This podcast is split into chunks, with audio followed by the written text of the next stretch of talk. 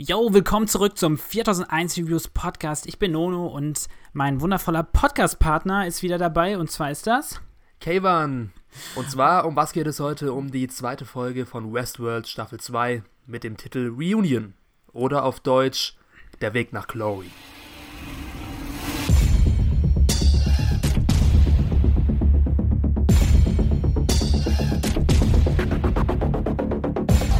Am Anfang mal eine kleine Spoilerwarnung, wie immer. In diesem Podcast wird es sehr viele Spoiler geben. Deswegen, wenn ihr die Folge noch nicht gesehen habt, schaut die Folge an und kommt dann zurück zu uns und hört unseren wundervollen Podcast. Und wenn ihr nicht so viel Zeit habt für den ganzen Podcast jetzt gerade, dann könnt ihr auch gerne auf unserem Magazin 4001reviews.de vorbeischauen. Da gibt es auch eine wöchentliche Episodenkritik und die ist auch schon raus zu Episode 2. Aber hier im Podcast werden wir jetzt auf jeden Fall nochmal tiefer eintauchen, würde ich sagen, Kevin, oder? Richtig. Und nehmen das ganze Ding nochmal richtig auseinander. Auf jeden Fall. Von vorne bis hinten. Wie wollen wir heute vorgehen? Also wie üblich bei Westworld gibt es einen Haufen Handlungsstränge. Beziehungsweise hier haben wir es, es jetzt mal aufgeteilt in Flashbacks und dann die, den Handlungsstrang der Gegenwart. Und wir sollten es eigentlich auch so in der Reihenfolge aufwickeln, oder? Dass wir mit den Flashbacks ja, genau. also anfangen und dann weiter mit der Realität oder mit der Gegenwart. Genau. Realität, was ist schon Realität? Ja, ja. What is reality? genau, cool. Ähm, dann fangen wir doch mal an, aber ich würde gerne noch mal kurz einmal vorab wissen, wie hat dir so als kurzen Start, wie hat dir die zweite Episode gefallen? Also mir hat die zweite Episode besser gefallen als die erste. Komisch. Oha. Oha. Ich, also ganz kurz nur, die erste Episode, die war mir ein bisschen, da hat mir so ein bisschen das, das Intelligente gefehlt, dieses Nolan-Feeling. Und das hatte ich jetzt bei der zweiten Folge ein bisschen mehr da es wieder ein bisschen mehr um die Charaktere ging und um diese Mysterien als um die Action und insgesamt das Blut, mehr oder weniger. Es war eine ruhigere Folge, aber sie hat mir sehr gut gefallen. Okay, interessant. Ja, ich fand es irgendwie, mich hat sie nicht so ganz umgehauen. Ich habe irgendwie ein bisschen, ein bisschen mehr erwartet. Das ist für mich so eine typische zweite Episode, in die nicht so ganz den Erwartungen, die in der ersten Episode aufgebaut werden, dann gerecht wird. Aber ja. Ich fand aber eigentlich, es war mehr so eine Episode, die so in der Mitte der Staffel kommt. Jetzt nicht eine Lückenfüller-Episode unbedingt, aber so eine Episode, wo es dann mal ein bisschen weg von dem eigentlichen Handlungsstrang geht. Deswegen hat es mich gewundert, dass es gleich die zweite Episode ist, die da. Also es hat sich nicht wie eine zweite Episode angefühlt, meinte ich. Naja, ich weiß nicht. Also ich fand halt vor allem dieses, dieses, du baust das in der ersten Episode, hatten wir ja super viele, oder was ist super viele, aber schon einige, einige ähm, neue Themen angeschnitten oder neue Erkenntnisse wurden ja aufbereitet und angeteasert und jetzt in dieser zweiten Episode, da geht das Ganze wieder so ein bisschen auseinander. Ne? Wir haben natürlich nicht alle, alle Charaktere, wir folgen jetzt. Bernard kam ja gar nicht vor in dieser Episode und ähm, man hat jetzt so das Gefühl, dass es, ich hatte sogar ganz kurz so ein bisschen das Gefühl, aber so schlimm ist es glaube ich nicht. Das genau, das meinte so ich, ja. The, The, Walking Dead oder sowas, wo es ja. dann jeder, jeder, jeder Folge dann alles so auseinanderdriftet. Dann hast du in der einen Folge hast du den einen Charakter, dann in der nächsten Folge den nächsten Charakter, in der nächsten den nächsten. Aber ist schon auch klar, es ist natürlich auch ein normaler, ja, ja der Walking Dead Vergleich in, in Serien, ja. Der Walking Dead Vergleich ist ziemlich treffend auf jeden Fall. Nur, dass es halt Westworld mit viel mehr Stil und Struktur macht als The Walking Dead. Auf jeden Fall bisher, ja. Ich glaube, der, der Vergleich ähm, hängt Der ein wenig. hinkt. genau, wieso? Genug Walking Dead Bashing. Genau, sorry. Ist ja, ja nicht. Machen wir nicht. Gut, lass uns, lass uns mal einsteigen gleich in die erste Szene der ähm, Episode. Und zwar sehen wir eigentlich ähnlich wie jetzt in der letzten, in der letzten Episode, in der ersten Episode der zweiten Staffel, treffen wir, ähm, haben wir wieder so eine Art Flashback, so eine Szene zwischen ähm, Dolores und zwischen Arnold. Und dieses Mal können wir es ja ganz sicher sagen. Letztes Mal haben wir ja noch ein bisschen gerätselt, ne? Ähm, ja. Aber diesmal können wir eigentlich ganz sicher sagen, dass es wirklich ein Flashback ist und Dolores und Arnold eben, ja, richtig in der Vergangenheit leben. Und vor allem, es gab eine andere ähm, Neuerung. Ich glaube, das war die erste Folge in Westworld, wo man die eine Szene hatte, die vor der eigentlichen Intro-Sequenz ähm, gespielt wurde. Oder? Es gab keine andere Westworld-Folge, die das gemacht hat. Das würde ich jetzt nicht unterschreiben. Das finde ich eine gewagte Theorie. Ähm, war es nicht sogar letztens auch so, dass die in der letzten Episode? Äh, also in der letzten Episode. Ich bin ein bisschen so? verwirrt, weil ich davor auch die, die Recap immer dann davor kommt, deswegen weiß ich es gerade nicht mehr. Okay, also schreibt es uns in die Kommentare oder irgendwo. Genau. Lasst es uns wissen, egal wo ihr es anhört. Aber was ich viel, äh, viel interessanter finde, und zwar, ähm, wir sind das erste Mal in dieser Serie, sehen wir die Welt außerhalb des Parks. Und Ja. das ist doch schon. Ich muss ganz ehrlich gestehen, ich weiß nicht, wie es dir ging, aber ich hatte ein bisschen Schiss davor. Es war irgendwie ja schon klar, dass es irgendwann passieren wird, dass Westworld diese kleine Insel, wie wir ja seit der letzten Episode wissen, verlassen wird oder verlassen muss. Und ich hatte aber ehrlich gesagt ein bisschen Schiss, ähm, dass es ziemlich, ja, ich will nicht sagen pathetisch, aber Bisschen kitschig, das, Feeling, das Feeling so zerstört, ja.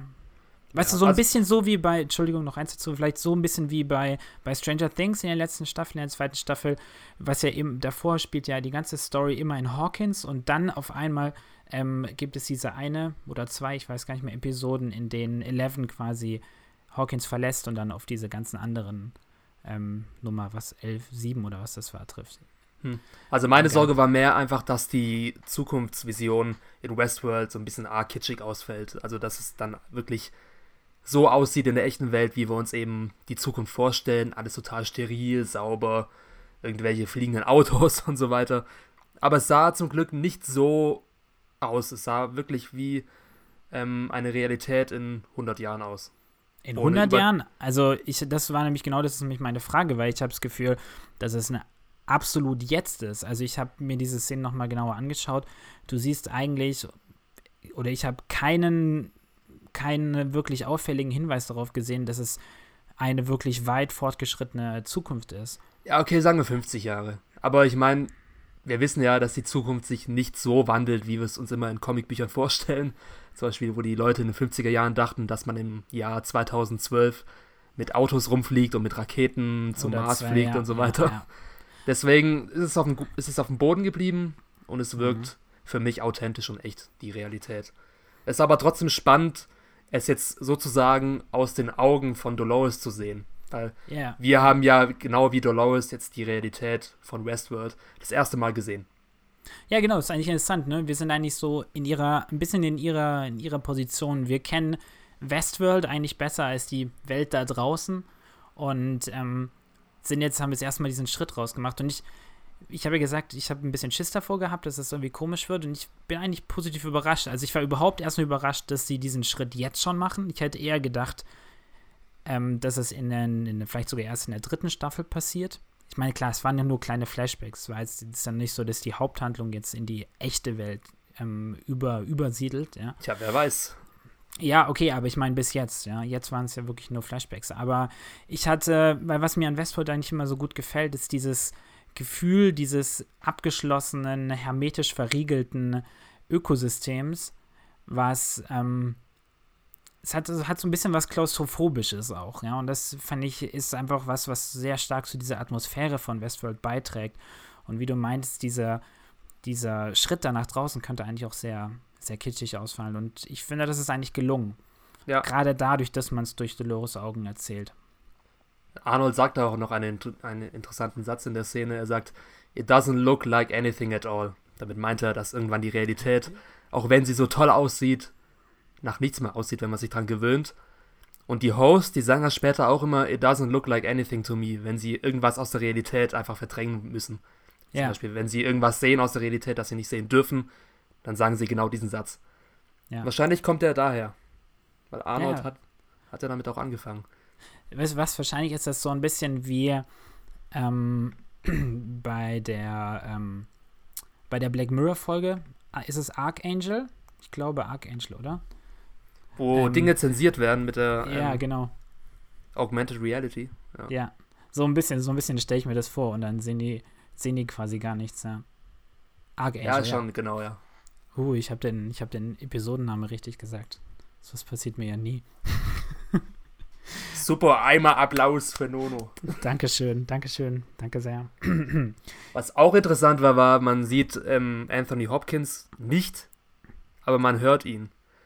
Und ich wie fandest du das? Ich fand diese Stimmfetzen da, die waren ziemlich offensichtlich irgendwie reingesetzt oder reinplatziert.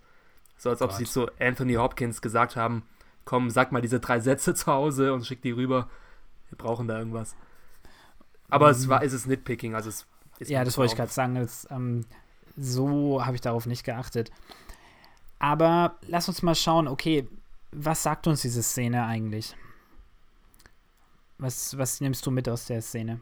Oder aus dieser Folge von Szenen? Hm. Also das Einzige, was ich mir noch aufgeschrieben habe, war noch ein weiteres Zitat von Arnold, wo er sagt zu Dolores, You and Charlie have a lot in common. Ach so, genau, mit, Also ähm, da- damit meint er seinen Sohn, ja. Genau, also dass er meint, irgendwie Charlie und Dolores haben viel gemeinsam und in der ersten Staffel sieht man dann ja auch, wie Arnold Dolores dazu benutzt, seinen Sohn mehr oder weniger zu simulieren, indem Dolores die Geschichten vorliest, die er seinem Sohn vorgelesen ah, hat. Ja, stimmt. Interessant, ja, interessant, ja. Wobei, Und wissen wir. Ja, gut, ja, stimmt. Es ist genau. Wir wissen, wir sind, wir, gut, wir wissen aber immer noch nicht so ganz, oder? Oder vielleicht verlieren wir uns da besser nicht drin, ob es Bernard oder Arnold war in der ersten Staffel, den wir da sehen. Also glaub, gut, also meine Theorie ist es, dass es Arnold ist. Dass es Arnold war, kurz bevor er dann beschlossen hat, sich umzubringen. Aber Mhm. Es könnte natürlich keiner- auch Bernard sein, der ja auch seine Backstory hat, seinen Ja. Cornerstone mit Dings. Aber ich aber mein, die Backstory basiert ja auf Arnolds. auf, genau, Backstory. basiert auf Arnold, ja. ja. Ja, auf jeden Fall. Aber was man noch rausziehen kann aus der, also wegen deiner Frage, was man da noch rausziehen kann aus der Szene ist, dass Dolores damals auf jeden Fall noch nicht ready war, beziehungsweise noch nicht ähm, bei Bewusstsein war, was man einfach dadurch gemerkt hat, dass sie nicht improvisieren kann. Das sagt ja Arnold dann erst auch zu, ähm, zu Ford, dass Mhm. sie, dass, sie dass ihre Improvisation schlecht ist. Und am Ende wiederholt sie auch nochmal ihren Satz. Was Ja. war der Satz nochmal? Have you ever seen anything like Nee, this? irg- Äh, ja. Irgendwie sowas in die Richtung. Naja, sie, sie bewundert auf jeden Fall quasi diese Schönheit von, von der Skyline, dieser Stadt, die doch sehr nach New York aussieht. Ja. Aber gut, schauen wir mal weiter. Gehen wir mal in die nächste Szene, würde ich sagen. Oder Es hast du noch irgendwas, irgendwas Großes dazu zu sagen? Ähm, nee, können wir weitermachen, aber gehen wir jetzt weiter bei der Rückblende? Ja, oder? Genau, lass uns bleiben, genau, lass uns bleiben, einfach mal, dass wir einmal diese ganzen Flashbacks abhandeln, ja.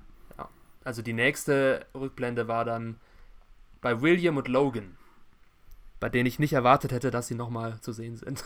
Ja, ich war auch total überrascht. Ich so, hä, was ist denn jetzt passiert? Auf einmal bin ich, bin ich hier irgendwo ges gesprungen, ja. Ähm, fand, ich, fand ich auch überraschend. Auf jeden Fall sitzen die zwei, haben irgendein Meeting mit einem anderen Geschäftsmann und ähm, Logan wird dann ähm, angesprochen oder ähm, angesprochen oder kontaktiert von zwei Hosts.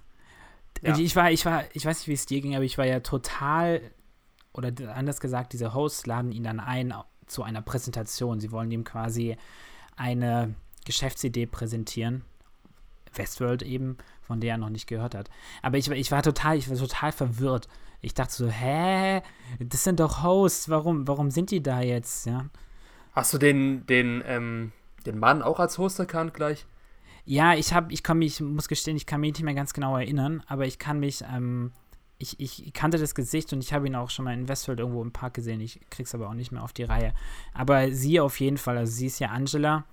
Ähm, Tallulah Riley spielt sie, wirklich von ihr Tallulah Riley Genau. gespielt. Und sie haben wir jetzt ja auch in der ersten Episode gesehen mit dieser obskuren Dornrose, äh, Dornkrone. Genau, stimmt. Ja. Aber den Mann habe ich nicht erkannt. Ja. Naja, aber auf jeden Fall gehen die, kriegt dann, ähm, ich fand, äh, kriegt dann, ähm, Entschuldigung, Logan kriegt eine Privatvorführung quasi von der Vollkommenheit der Hosts. Und dann hören wir auch später in einem weiteren Flashback, wie eben er dann auch ähm, investiert in den Park, weil er eben so fasziniert davon ist, ne? Genau, er konnte, sich ja- er konnte sich ja nicht ganz entscheiden, in welche virtuelle Welt er investieren soll. Entweder AI, AR, VR. Ja, Und er fühlt sich da am Anfang erst ein bisschen übers Ohr gehauen, weil er vielleicht denkt, dass VR, also Virtual Reality, der Artificial Reality ist es, oder? was? Das- AR ist Augmented Reality. Achso, Augmented Reality. Aber was ist dann Westworld? Westworld ist Reality. Es Ist Reality. Ich das dachte, ist, wäre dann ähm, Artificial Reality vielleicht oder so. Keine Ahnung. Genau. Das heißt WR ist Westworld Reality. Auf jeden Fall, was man da gelernt hat, war eben, dass nicht nur diese Robotertechnik, sondern allgemein virtuelle Welten in dieser Welt gerade am Boom sind. Und Logan Genau. will halt investieren in irgendeine dieser virtuellen Welten, warum auch immer, wissen wir noch nicht. Und durch diese Pri Private Session, diese Privatverführung, entscheidet er sich für die, die Westworld-Hosts. Verständlicherweise. Ich glaube, ähm, er hat ja, er hat ja dann ja auch nochmal hier gleich eine Probe genommen, ähm, ein bisschen probiert. Ja. ähm, das passt sehr gut zu Logan, so wie man sich, wie wir ihn kennen, ne? Erstmal Ich kann mir- die, die erstmal gut zugreifen. Ich kann mir auch gut vorstellen, dass es wirklich alles gestaged war von ähm, dem Westworld-Team. Also auch, dass sie dann vielleicht Angela ausgerechnet die genommen haben, weil sie von Logan vielleicht irgendwie ein Profil recherchiert haben, auf welchen Typ Frau er steht und so weiter. Also ich meine, gestaged war natürlich die, die ganze Audienz, das ist ja der Ja, Sinn genau, Sache, ja. ne? Äh, Audienz sage ich schon die ganze Zeit. Aber diese ganze, ganze Vorführung, ja. Aber ähm, ich würde sagen, die, die nächste Szene ist dann eigentlich ähm, fast noch interessanter. Also hier haben wir einfach klar quasi eigentlich nur verstanden, richtig, okay, Logan war eigentlich der Erste, der in diesen Park investiert hat. Und ähm, wir verstehen quasi seine Faszination. Aber dann finde ich, die eigentlich entscheidende Szene ist dann die ähm, Szene zwischen James Dallas, das ist der Vater von Logan. Hier fahren wir außerdem auch das erste Mal, glaube ich, dass Logan wirklich Dallas heißt, richtig? Ja, Also, dass Logan wirklich der.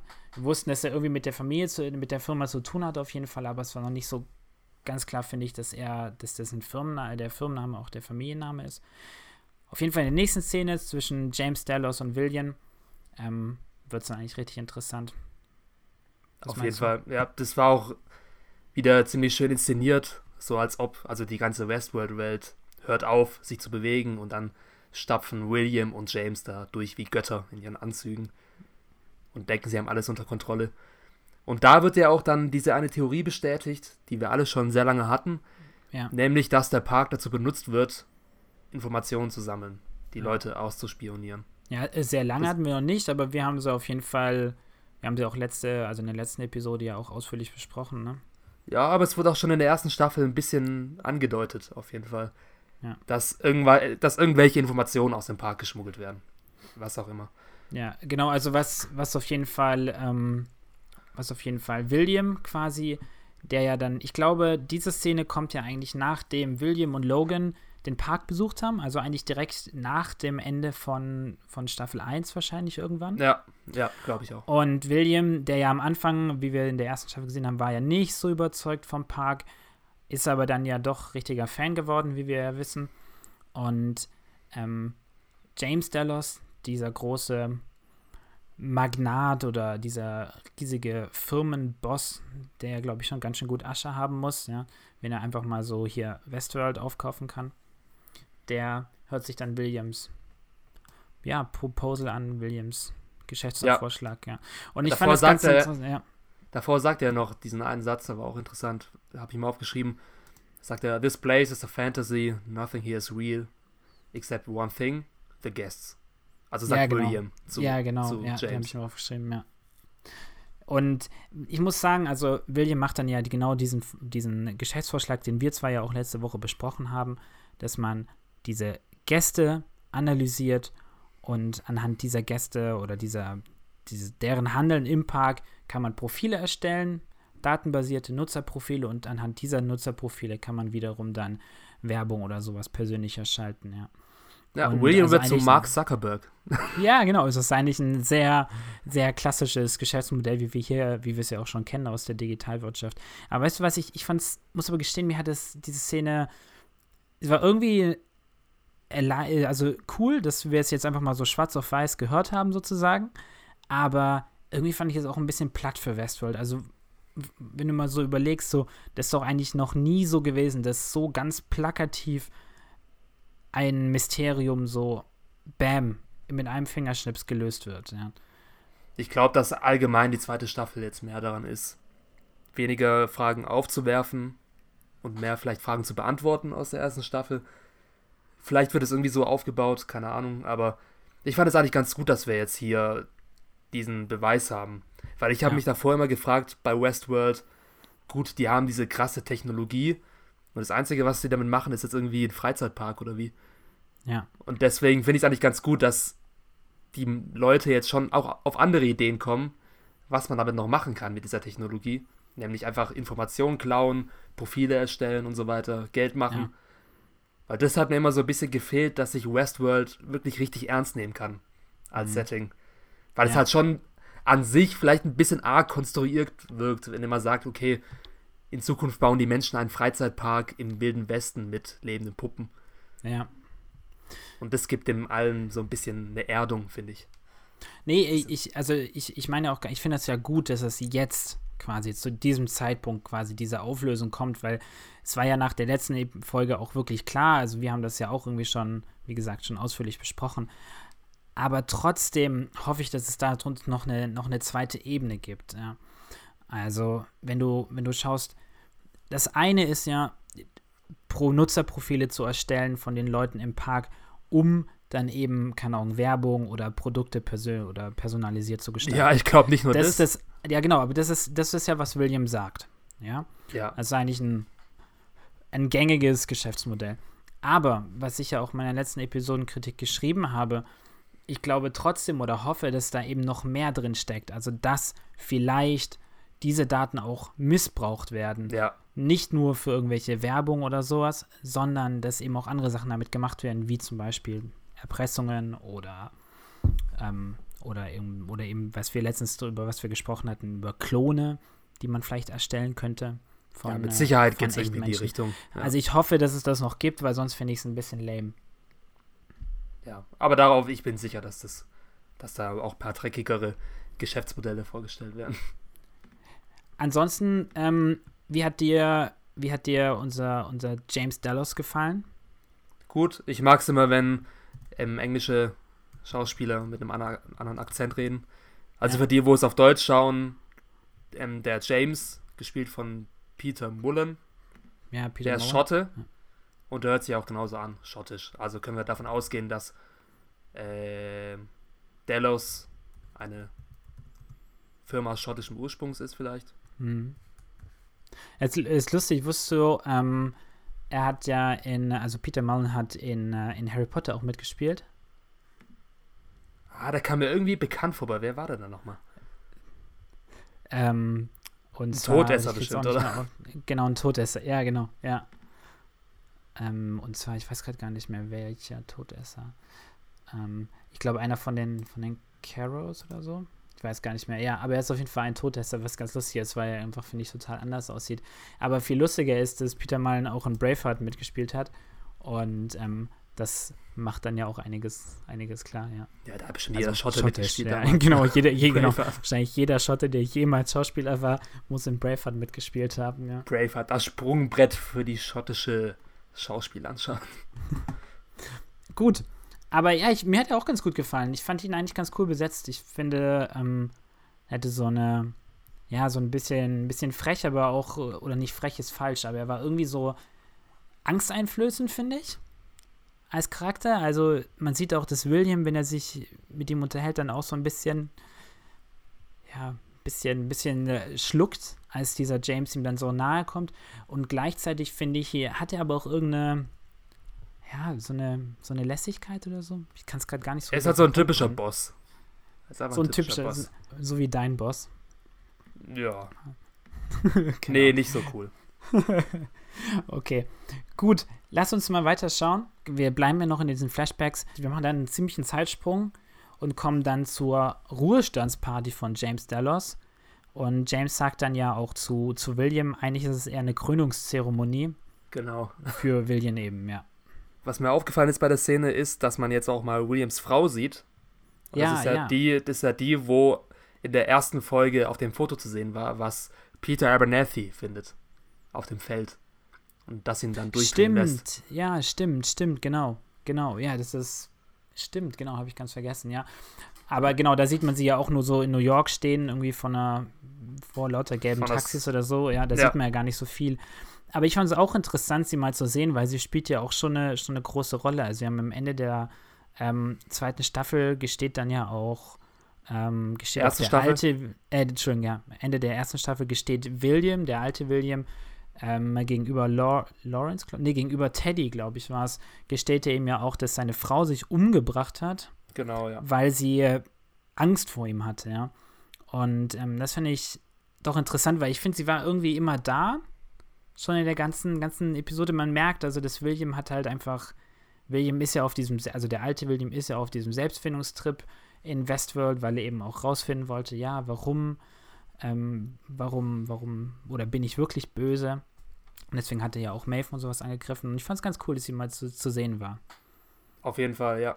Ich bin gespannt, also ich denke, man sieht sie noch öfter. Und, ja, und er hat ein Kind. Und er hat ein Kind. War Zumindest hatte sie ein Kind. Ach so, war das das Kind, was am Piano stand? Was genau, und die ist dann, ja genau, und die ist dann rübergegangen zu der Frau. Ah, stimmt, ja. Ich weiß gar nicht ähm, genau, wie sie heißt. Das ist ganz interessant. Also bin mal gespannt, ob da noch mehr kommt. Ich weiß nicht, ob ich, wie geht's dir? Brauchst du diese Rückblicke? Also würdest du da gerne noch mehr hingehen? Auf jeden Fall, also ich mag die Rückblicke, äh, Rückblicke eigentlich sehr.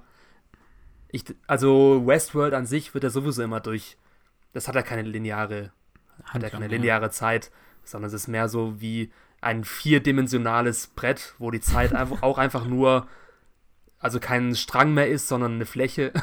Und dass sich dann da langsam so ein Mosaik zusammensetzt aus verschiedenen Szenen aus der Zukunft, Vergangenheit, Gegenwart und man am Ende halt eben das Gesamtbild der Handlung okay, Ich, ich versuche mir das gerade vorzustellen. Ein vierdimensionales Brett mit einem Mosaik. Ich glaube, pass auf, du, du malst mir einfach eine, eine Skizze und dann. Ja, nee, man kann es ja nicht malen, das ist das Problem. Red dich doch raus hier, ich glaube es ja nicht hier. Das habe ich aus Interstellar. Das, das ist vierdimensional. Aus Interstellar. Ja. Ich sehe schon. Wie auch immer, also ich finde das eigentlich ziemlich gut, diese, ähm, diese dieses Storytelling, ja. das verschiedene Zeitebenen miteinander kombiniert. Weil das ist, ja auch so genauso, wie ein Host zum Beispiel seine Gegenwart wahrnimmt, weil seine Erinnerungen auch wie Gegenwart wahrgenommen werden, da sie nicht verschwimmen. Und sie mhm. haben ja immer wieder diese Flashbacks, die Hosts, wo sie dann wirklich ja. wieder zurückgeworfen werden in die Vergangenheit. Ja, und ja. beim Zuschauer machen sie genau das Gleiche. Das äh, du meinst es nicht bei Zuschauern, bei, bei den Gästen. Oder bei den echten Menschen. Also ich meine bei uns, also wenn wir die Ach Serie so, okay. schauen, dass dann eben mit diesen verschiedenen Zeitsprüngen und so weiter. Hm. Also dir gefällt es nicht so gut oder wie? Doch, doch, ich, ich finde es nicht, nicht schlecht. Ich sage nur, es, ich, ähm, es sollte, ich muss jetzt nicht überhand nehmen. Also für mich ist es halt so ein bisschen, ich finde es interessant, mehr über die Charaktere zu erfahren. Flashbacks sind immer schön, aber so wie die jetzt hier auch erzählt wurden, wirkten die ja schon fast, also die haben ja sicher die Hälfte dieser, dieser Episode eingenommen.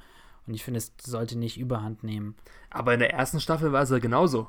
Ja, aber, war ja auch aber es sind andere. Die Hälfte. Sind, nein, nein, weißt du, es sind ja andere Flashbacks. Also hier ist es ja jetzt so, dass wir ja wirklich auch außerhalb des Parks gehen, sind, ja.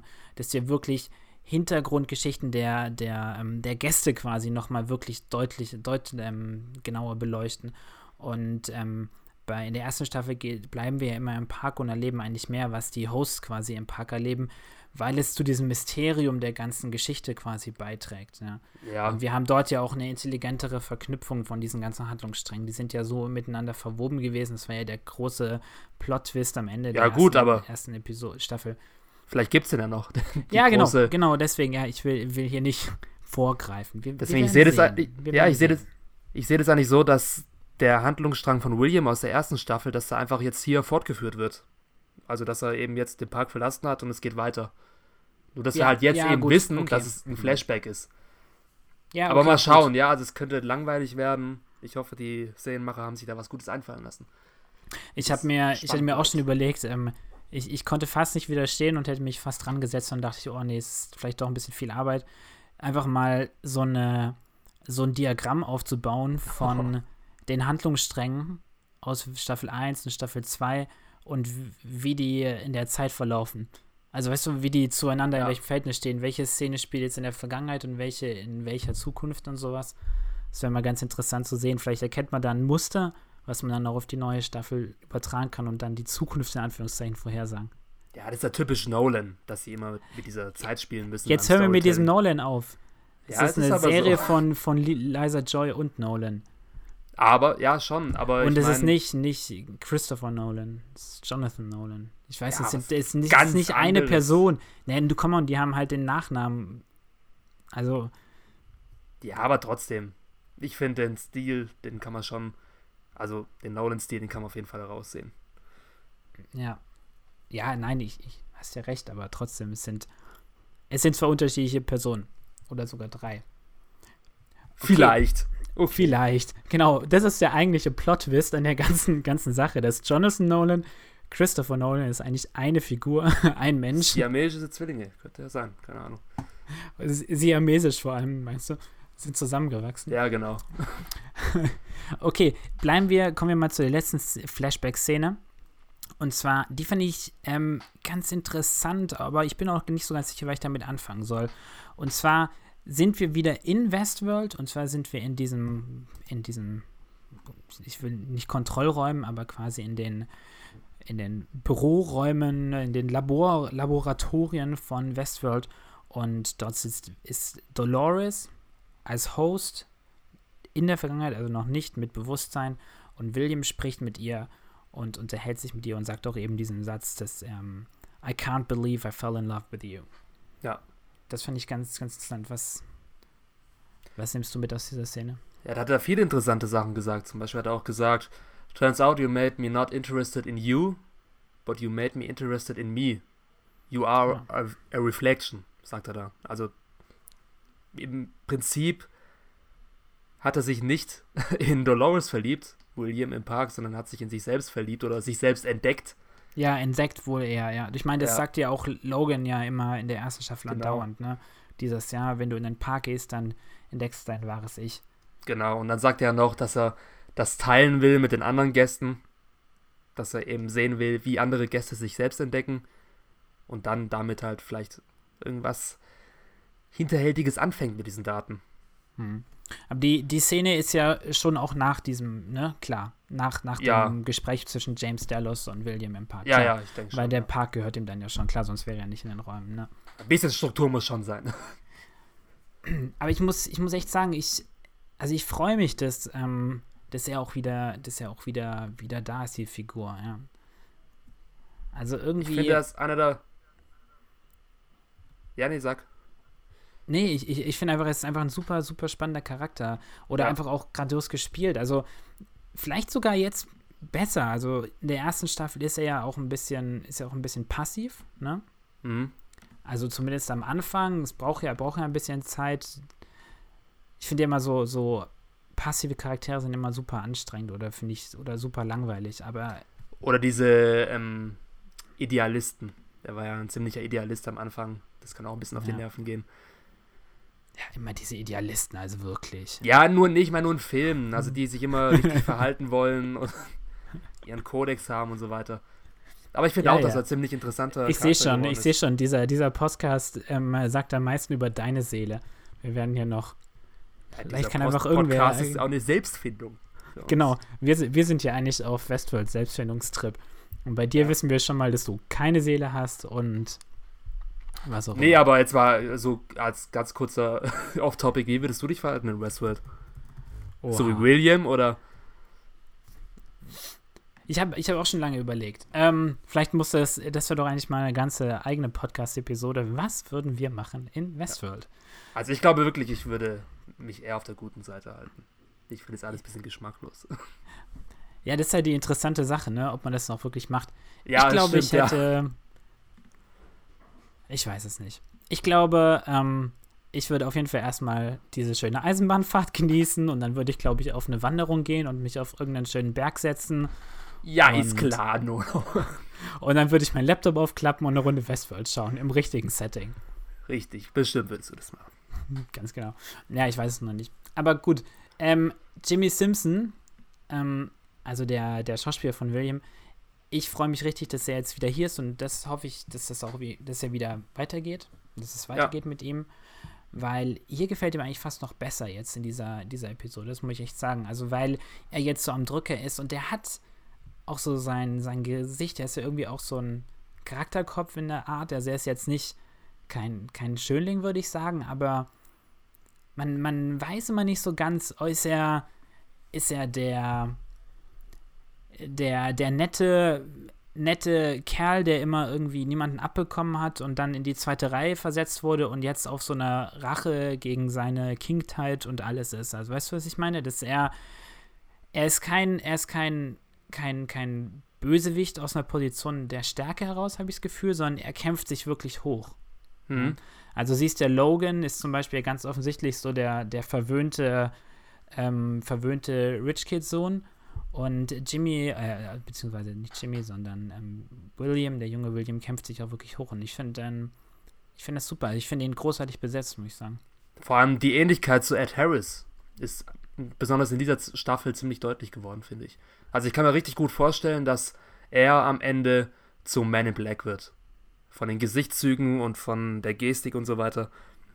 Man hat gesehen, so, dass er sich. Das, ja, du meinst, ja, okay. Ich meine, er ist ja dieselbe Figur. Ja, ja, aber ich meine, oft ist es ja in Filmen so, dass man sich das dann nicht wirklich vorstellen kann, dass es dieselbe Person sein soll. Okay, ja. Aber hier haben sie es wirklich gut hinbekommen. Ja, cool. Nur die, nur die zwei, das ärgert mich irgendwie die ganze Zeit, diese zwei kleinen Warzen, die wie Jimmy Simmons, Simmons oder nicht Warzen, diese zwei Hubbel, die Jimmy Simmons hat, die, die haben sie irgendwie bei dem alten nicht, nicht dran geklebt. Das fand ich ein bisschen komisch. Ja, okay, der hat Aber es wäre vielleicht wegoperiert, auch, oder? Okay, okay. Das wäre ein bisschen offensichtlich gewesen dann in der ersten Staffel. Okay, ähm, lass uns nachdem wir jetzt mal diese ganzen Flashbacks abgespeist haben, lass uns doch mal schauen in die, in die, in die Zukunft oder die Gegenwart schauen, wie auch immer. Man weiß es ja immer nicht so ganz bei Westworld. Und ähm, ja, schauen, was eigentlich im Park vor sich geht. Also wieder ganz zurück zum Anfang der Folge. Mehr Zurückgespult. Genau. Das klang besser, glaube ich. Nee, ich wollte es eigentlich besser machen. ich kann es nicht. Wir, wir schneiden es einfach rein dann. Okay. Also, wir sind wieder am Anfang und wir der, am Anfang der Episode oder in der zweiten Szene der Episode. Und hier ist es so, dass Dolores stürmt mit, zusammen mit Teddy die Laboratorien von Westworld und trifft eben auf dieses Personal, was noch gar nicht mitbekommen hat, dass in Westworld, ja, eine kleine Apokalypse, eine, eine Host-Apokalypse gestartet hat, ja. Das fand ich ein bisschen komisch, dass die da immer noch unten rumsitzen und rumschneiden. also irg irgendwie müssen die das ja mitbekommen haben. Oder war da wirklich, ist da wirklich alles ausgefallen an Kommunikationssystemen? Und selbst dann müssen die es doch gemerkt war, haben. Ja. ja, es war, wirkte ein bisschen. Ich glaube, es, es, kann ja schon passieren. Die sind ja auch irgendwo in einem sonst was Gebäude drin oder so. Aber bringt uns jetzt auch nicht so wirklich viel weiter, diese Szene, denke ich. Aber interessanter Aber wird es dann eigentlich, oder? In der nächsten Szene, weil dann sehen wir nämlich, wie Dolores ähm, zeigt dann Teddy, der ja in der letzten, in der letzten Episode hat ja Teddy gefragt, okay, was sind denn jetzt überhaupt diese, diese, ähm, diese Leute, gegen die wir kämpfen? Und jetzt eben zeigt Dolores Teddy, was eigentlich überhaupt Sache ist. Und Teddy kriegt diesen großen Mindfuck. Ja, ich fand ihn da ziemlich gut gespielt. Als er da den Typ gegen die Wand wirft und sagt, Why did you do this? So. Das war ziemlich intens. Ich musste, ich musste ziemlich, ich musste ziemlich lachen, als der Typ dann sagte, ja, it's just for fun. ich, das ist genau glaub, das, was man diese Situation sagen sollte. Ja, oder, Spaß. oder, also ich meine, was würdest du sagen, wenn dich so, so ein ziemlich ähm, aggressiver Western-Host an der Kehle gehen würde? Doch nicht ich würde ihm, Nee, ich würde ihm sagen, ja, gut, so ist das Leben und wir haben euch erstellt. Und ohne uns hättet ihr niemals leben können. Und wir haben uns so viel Gutes getan. Und spätestens jetzt hätte er dich getötet. Also ich glaube, du musst da schon mehr auf den Punkt kommen. Ja, ich weiß nicht. Nee, ich glaube, gerade ist das Problem, wenn man auf den Punkt kommt. Lieber nicht auf den Punkt kommen. Ja, auf jeden Fall hat er irgendwie was denkbar Schlechtes gesagt, ne? Ja. Aber, ähm, ja, ich finde es ich find's ganz gut, dass es jetzt, ähm, weil Teddy, muss ich sagen, Teddy hat ja schon irgendwie was, aber ich finde, also James Marston spielt ihn, ich finde, er spielt einen, einen, eine Maschine, einen Roboter sehr gut. Also der, der Charakter Teddy wirkt immer sehr, finde ich, sehr steif, sehr unecht. Ja, aber das finde ich ganz Nicht gut. Nicht sehr lebendig. Und das ist ziemlich cool. Ja, das ist total cool eigentlich, ja. Aber trotzdem ist es halt eher so eine, so eine Puppe und ich hoffe, dass sie damit jetzt ein bisschen, ein bisschen brechen und dass auch diese, dieser Charakter Teddy das einfach ein bisschen mehr eine Charakterwandlung hinlegt, ein bisschen lebendiger wird. Allgemein würde ich mir wünschen, dass in Westworld manche Hosts einfach mehr wie Puppen wirken, weil ich finde, dass manche von Anfang an schon irgendwie zu lebendig gewirkt haben. Ich, ich fände es cool, wenn die den Schauspielern gesagt hätten, okay, ihr tut jetzt zwar schon menschlich spielen, aber versucht ein bisschen wie eine Animatronik zu wirken indem zum Beispiel irgendwie die Handbewegungen perfekt aussehen oder keine mhm. Ahnung. Also, dass man irgendwie ein bisschen als Zuschauer die Hosts von den richtigen Menschen unterscheiden kann. Das wäre mhm. cool gewesen. Obwohl dann, na gut, dann hätte halt aber auch der eine Twist nicht funktioniert, dass Bernard ein Host ist. Ja, ich, ich glaube, okay. es geht. Ich glaube, es. Ja, Bewegungen sind vielleicht ein bisschen, ein bisschen offensichtlich, aber ähm, so das Verhalten, ich glaube, dass die Animat, also die, die Mechanik quasi dieser, dieser Host einfach schon super weit fortentwickelt ist. Ja? Aber du hast schon recht, dass manchmal die Charaktere, so das Verhalten noch ein bisschen platter sein könnte, ja. So wie jetzt bei Dolores in dem einen Flashback, ne? Ja, aber, aber ich finde auch von der, ich finde auch von der Gestik und so weiter, aber Gut, gut, ja, das, das ist natürlich ein Dilemma. Das ist natürlich auch ein ja. Dilemma, weil an, dann kann man sich auch nicht so gut mit denen identifizieren als Zuschauer. Hm. Und ja, ist halt so. Was ich, was vielleicht noch ein Zitat, was ich eigentlich ganz, ähm, ganz interessant fand bei Dolores, und zwar sagt sie dann, dass sie, ähm, oder ich sag's mal auf Englisch, sie sagt halt dann, I used to see the beauty in this world, now I see the truth. Also, dass sie, sie sagt, dass sie früher immer irgendwie das Schöne in der Welt gesehen hat und jetzt sieht sie die Wahrheit. Und das ist ja genau eigentlich diese Einleitung auch für diese ganzen Flashbacks.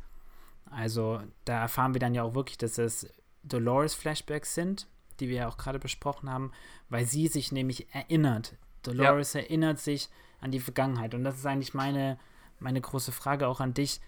Ähm, wie ist es möglich, dass Dolores sich an, ich vermute mal an so ziemlich alles, was sie jemals als erlebt hat, ähm, sich erinnern kann. Also das ist ein bisschen ein Rätsel für mich.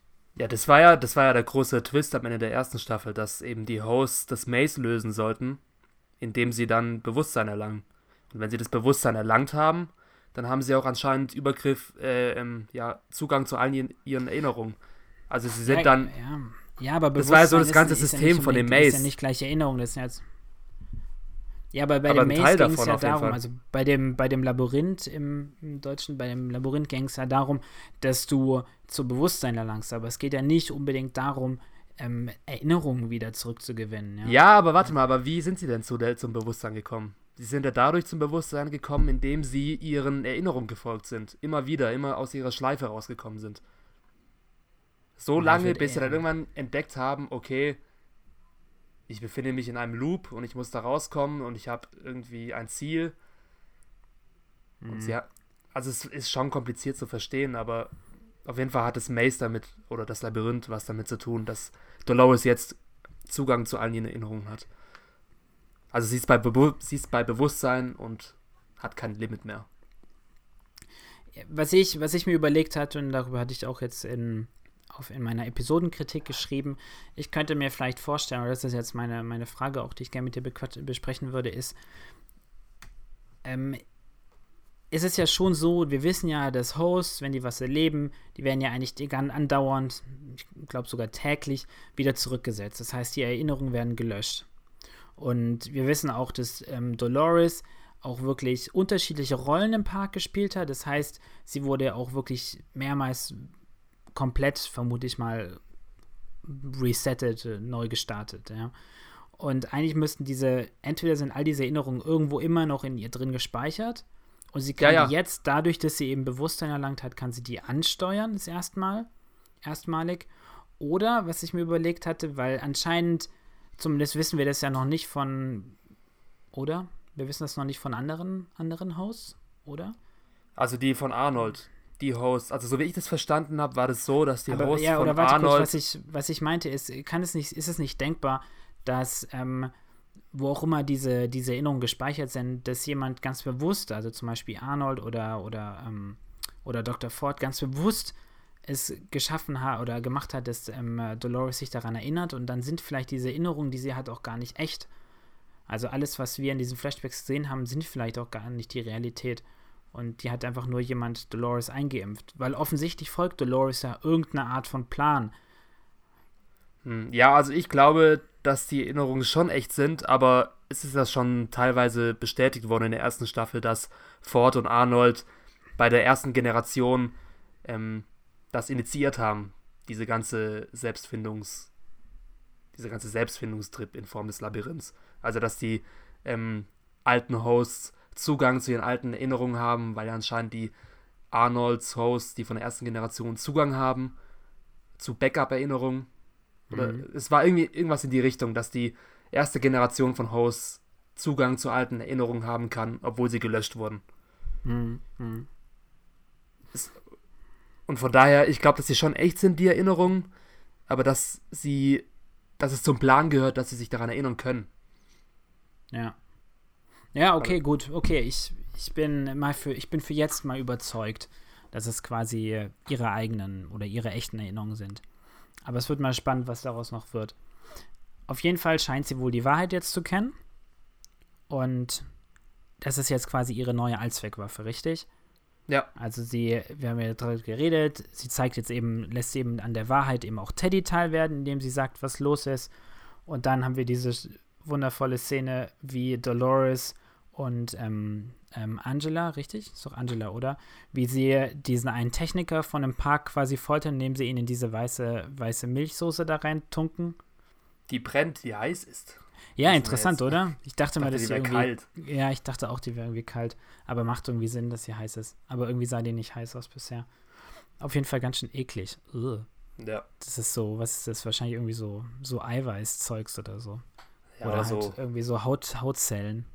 Irgendwie sowas ja. muss es sein. Ähm, aber interessant ist, was, ähm, was uns dieser Typ verrät unter Folter ist, dass 600 bis 800 ähm, Soldaten, Sicherheitskräfte, wie auch immer, wohl laut Protokoll den Park stürmen in so einem Fall. Mhm. Von Delos. Genau, von Delos oder, oder vielleicht sind es dann wahrscheinlich auch eher nochmal externe Kräfte, wie auch immer. Auf jeden Fall ist, können äh, Teddy und Dolores und ähm, Angela und wer auch immer, können eben mit 600 bis 800 Soldaten rechnen. Was ich irgendwie komisch finde, warum da nicht einfach das ganz normale Militär angreift. Warum ist das alles naja, aber, so privat? Aber das haben wir ja, das haben wir doch in der gleich in der ersten Staffel, war in der ersten Folge dieser Staffel ist das doch auch angedeutet. Da ist doch dieser ähm, asiatisch aussehende General oder Soldat, der dann quasi von dem neuen Head of Operations quasi von der Insel verwiesen wird. Der hat doch so einen Zettel und sagt dann, ja, ich habe hier Vollmacht auf, auf der Insel, verzieh dich. Okay. Ganz ja, okay, da, aber dass es möglich ist überhaupt. Schon ein bisschen komisch. Och, ich glaube, überleg mal so ein Konzern mit so viel Macht, ähm, ja, was da für Geld hinterstecken muss. Ich glaube, vieles der in der Art ist, glaube ich, heute auch schon gang und gäbe. Ähm, ja, ich meine, 800 Soldaten ist ja schon fast beinahe Weltherrschaft. Ja. okay, nee, nicht ganz, aber.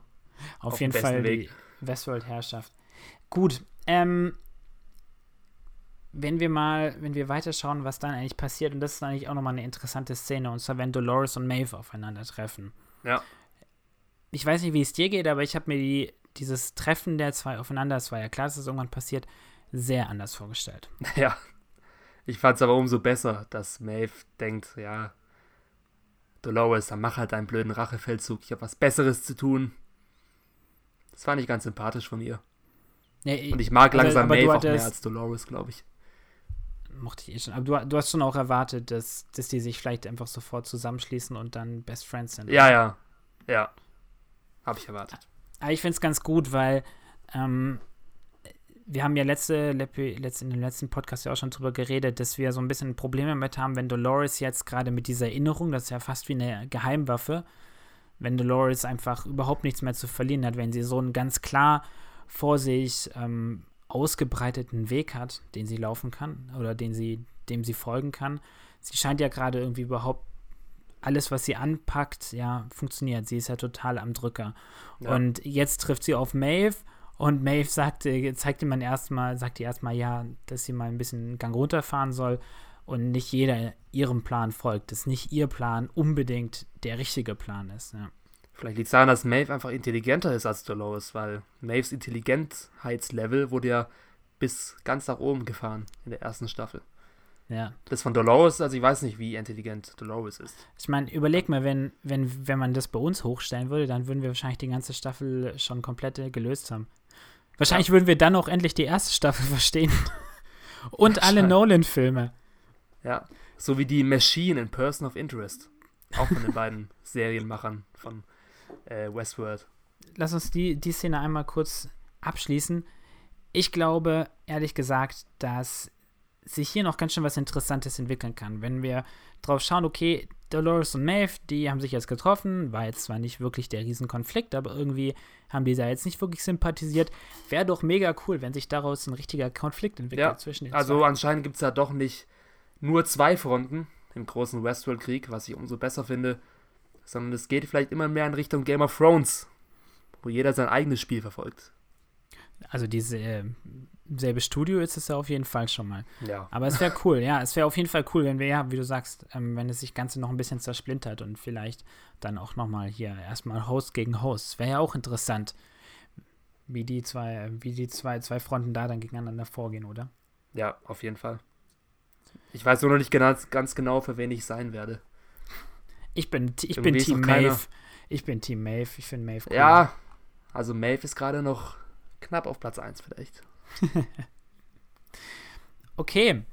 Ähm, damit sind wir, glaube ich, auch schon, schon mit Dolores durch. Und jetzt können wir noch mal kurz einen kurzen Blick auf William werfen, also auf den ausgewachsenen ähm, William. Der, sich, Black.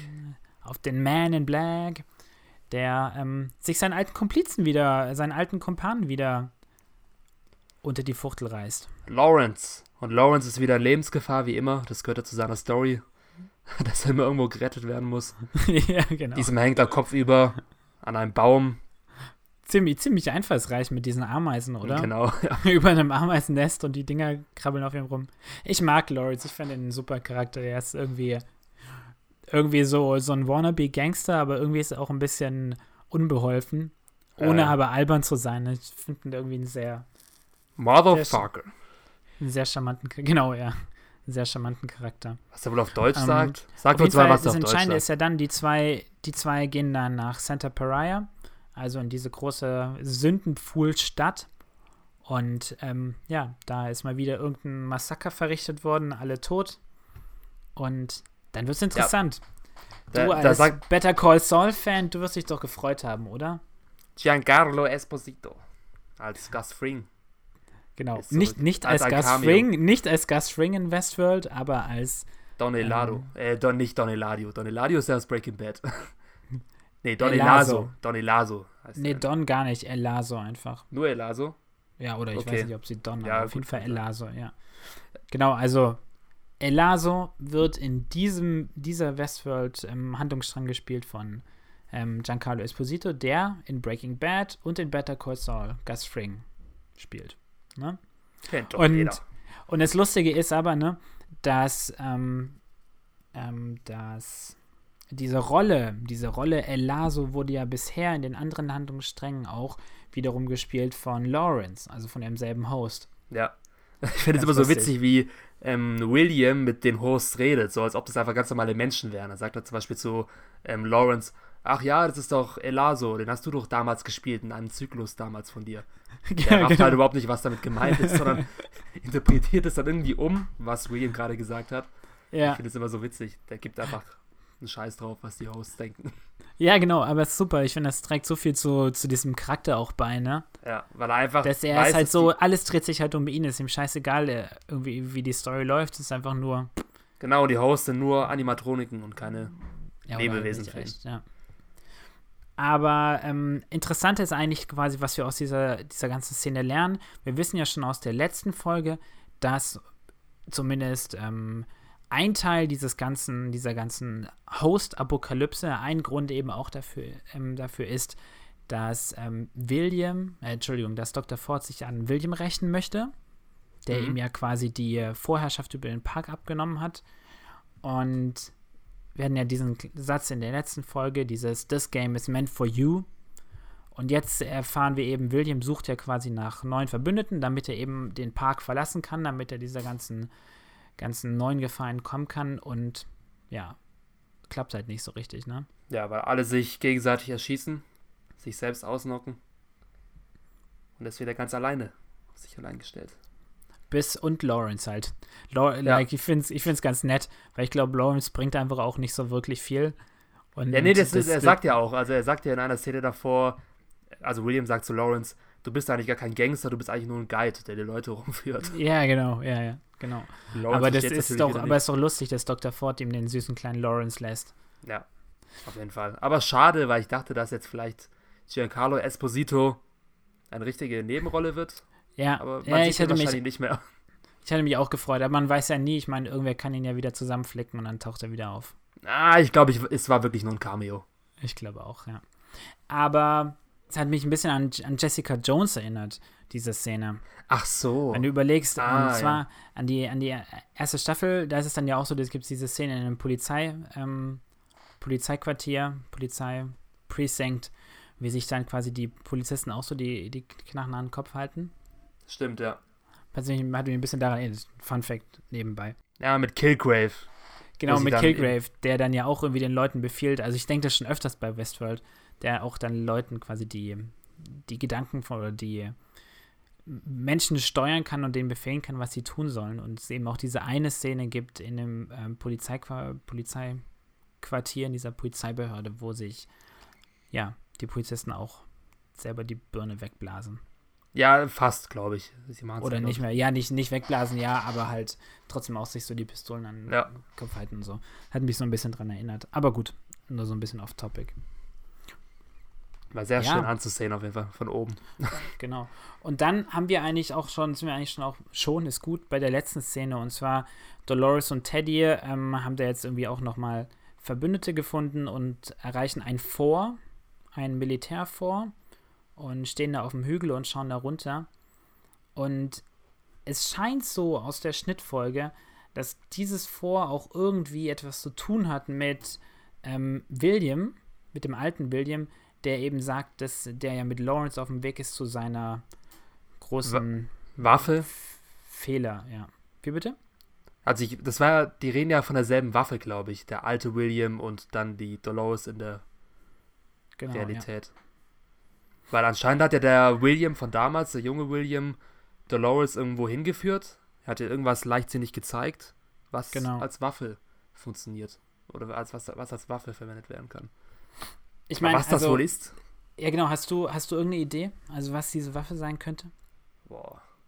Bestimmt ist es keine wortwörtliche Waffe, sondern Genau, ja, ich wieder gerade irgendwie sagen. wie das Labyrinth oder wie das Maze im übertragenen Sinne eine Waffe. Das kann ich mir gut vorstellen. Ja, also, auf jeden Fall. Also ich hoffe mal, es ist nichts, nichts, nichts Unwestworldigeres, als wenn es jetzt wirklich eine Waffe wäre. Eine Ja, es wäre total langweilig, wenn es jetzt eine Atombombe wäre, die sie Ich meine, was, was Westworld ja interessant werfen. ist, ähm, auf jeden Fall ist es ja, hat es ja wohl irgendwie was damit zu tun, dass, ähm, dass William irgendwie, hat er den ganzen Park dann umgraben lassen oder so mit diesen großen Schaufelradbaggern. Also es scheint irgendwas Größeres zu sein.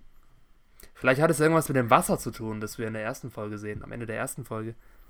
Ah, du meinst, wo die ganzen Leichen, Leichen drin schwimmen? Ja. Darüber haben wir ja Ich- nichts erfahren eigentlich in dieser Folge. Fand ich ein bisschen schade.